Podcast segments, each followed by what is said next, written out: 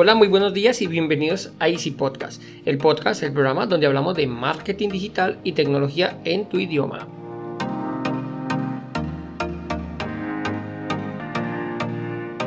Recuerda que en Asisten.co te ofrecemos mantenimiento de computadores, tenemos diseño de marca, creación, diseño de páginas web y ahora estamos preparando la academia de cursos online con todo lo que necesitas para impulsar tu negocio.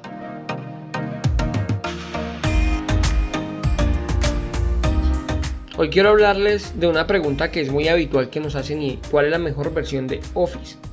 Realmente no es que exista una mejor o peor versión de Office, evidentemente las nuevas pues traen actualizaciones muy pomposas diría yo, o sea que lo que hacen es adornar mucho, pero la esencia de Office sigue siendo la misma. Eh, vuelvo y les digo, no es que no es que exista una mejor o versión peor, no he encontrado cosas que entre comillas, se puedan hacer en una versión de Office y en otra no. Bueno, sí que hay cosas que no se pueden hacer, pero son muy, muy, muy puntuales.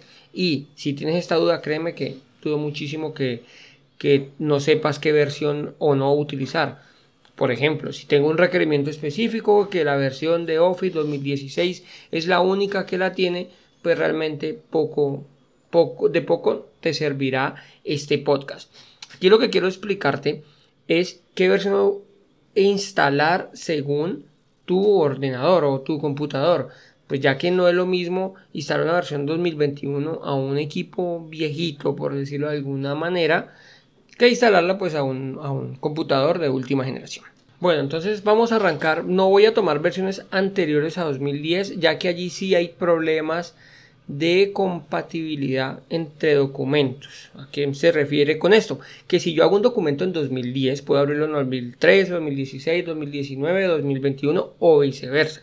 Si yo abro un documento, hago un documento en 2021, puedo abrirlo en la versión 2010 sin inconvenientes. Las versiones anteriores sí que tenían ese, digámoslo así, inconveniente y es que no podíamos abrirlos directamente, sino que pues hay que instalar una una actualización, por decirlo de alguna manera. Es un plugin que va ahí amarradito para que no lo permita. Pero bueno, entonces eh, arrancamos con 2010. La versión 2010 me encanta, la verdad es una versión muy muy completa, muy ligera, sobre todo es una versión que corre en prácticamente cualquier equipo, o sea que te recomiendo, si no eres amante de Office como yo, no utilizo mucho la herramienta de Office, eh, puedes utilizar esta versión que es muy ligera o si tienes eh, computadores de bajos recursos. Ay cuál es mi computador y si es de bajo o altos recursos. Ya cada uno sabrá si su equipo es muy lento entonces pues evidentemente es bajo recursos. Pero si queremos colocarle procesadores te puedo decir que procesadores por debajo del Core i3 listo que es como una referencia que todos tenemos. Tienes un Atom tienes un Celeron hey de verdad utiliza el 2010, no se te va a colgar, es un Office muy robusto, muy estable y muy ligero. ¿Listo? Si tienes versión posterior, eh, por ejemplo, un Core i3, un Core i5, pero no de última generación. ¿Qué es esto? Los procesadores tienen generaciones. El Core i3 lo venimos escuchando hace muchísimos años, pero no es el mismo. Van pasando generación 1, 2, 3 y van en la 11.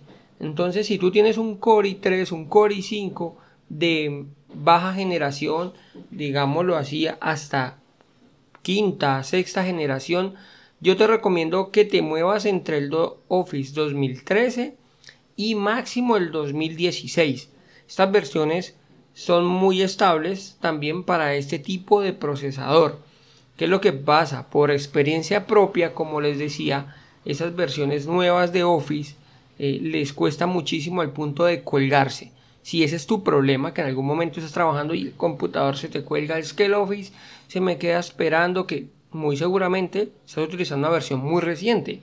Hay un error cuando nosotros compramos los equipos, pues nos instalan las últimas versiones.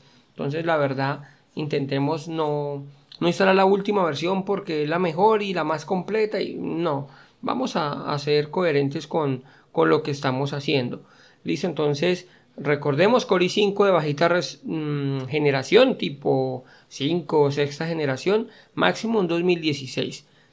Ahora, si nuestro computador es nuevo o más reciente de las generaciones posteriores 7, 8, 9, 10, 11 ya podemos utilizarlas las últimas versiones de Office sin mayor inconveniente 2019-2021 que es la más reciente si no se me ha colado alguna por ahí.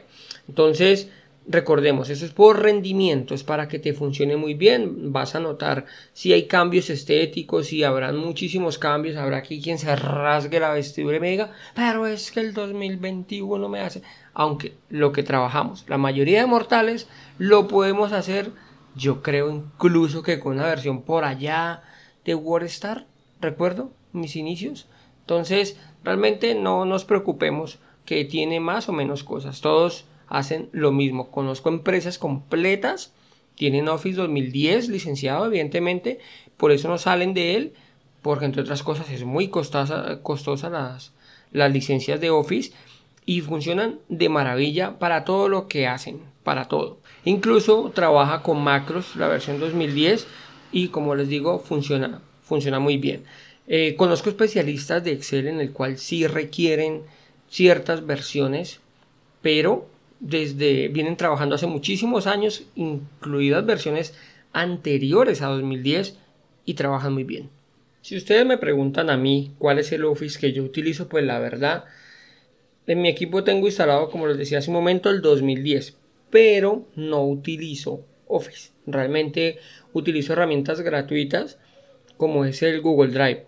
Te permite trabajar en línea, te permite hacer todo lo mismo que hace, o por lo menos lo que yo hago con el Google Drive, con Google Sheets. Y también tiene soporte para macros, eventualmente necesitado y por ahí tienen para macros. Mm, hay unas guías enormes en internet con lo que quieras hacer y pues la gran ventaja que está en línea. Entonces puedo abrirlo del teléfono, puedo abrirlo desde, desde cualquier sitio, no, no estoy amarrado a, mi, a mi computador y sobre todo un error muy habitual que ya les hablaré de cómo activar el autoguardado en el, en el Excel de Microsoft, ya que pues él tiene, hace incluso, bueno, ahora no tengo el dato concreto, pero, pero recuerdo que eran como 15 o 20 copias de cada archivo. Entonces, Mm, es muy difícil que pierdas información si trabajas desde un drive. Esos son los motivos por los cuales yo no trabajo con una herramienta de ofimática, sino que trabajo directamente desde Google Drive con Google Sheets o el Google Docs para los documentos. Incluso he utilizado el Google Slider, creo que se llama, el de, pues sería como el equivalente a PowerPoint. Ese sí no me gusta. Bueno, es que tampoco trabajo mucho con PowerPoint. Entonces, pues no puedo recomendarlo mucho, aunque también hay una biblioteca enorme de plantillas y lo que lo he utilizado funciona muy bien, la verdad. Bueno, esto, esto era todo por hoy, eso es lo que quería contarles, espero que les sirva muchísimo el contenido y sobre todo piensen antes de instalar cualquier versión, ay no, yo quiero instalar la última. No, miremos qué equipo tenemos porque realmente son muchos los disgustos que nos vamos a ahorrar. Listo, entonces si te sirve el contenido, bueno, si te sirvió, por favor, regálame una valoración positiva en la plataforma en la cual nos estás escuchando. Y si tienes cualquier duda o inquietud, me la haces saber escribiendo a mi correo andres.easisten.com.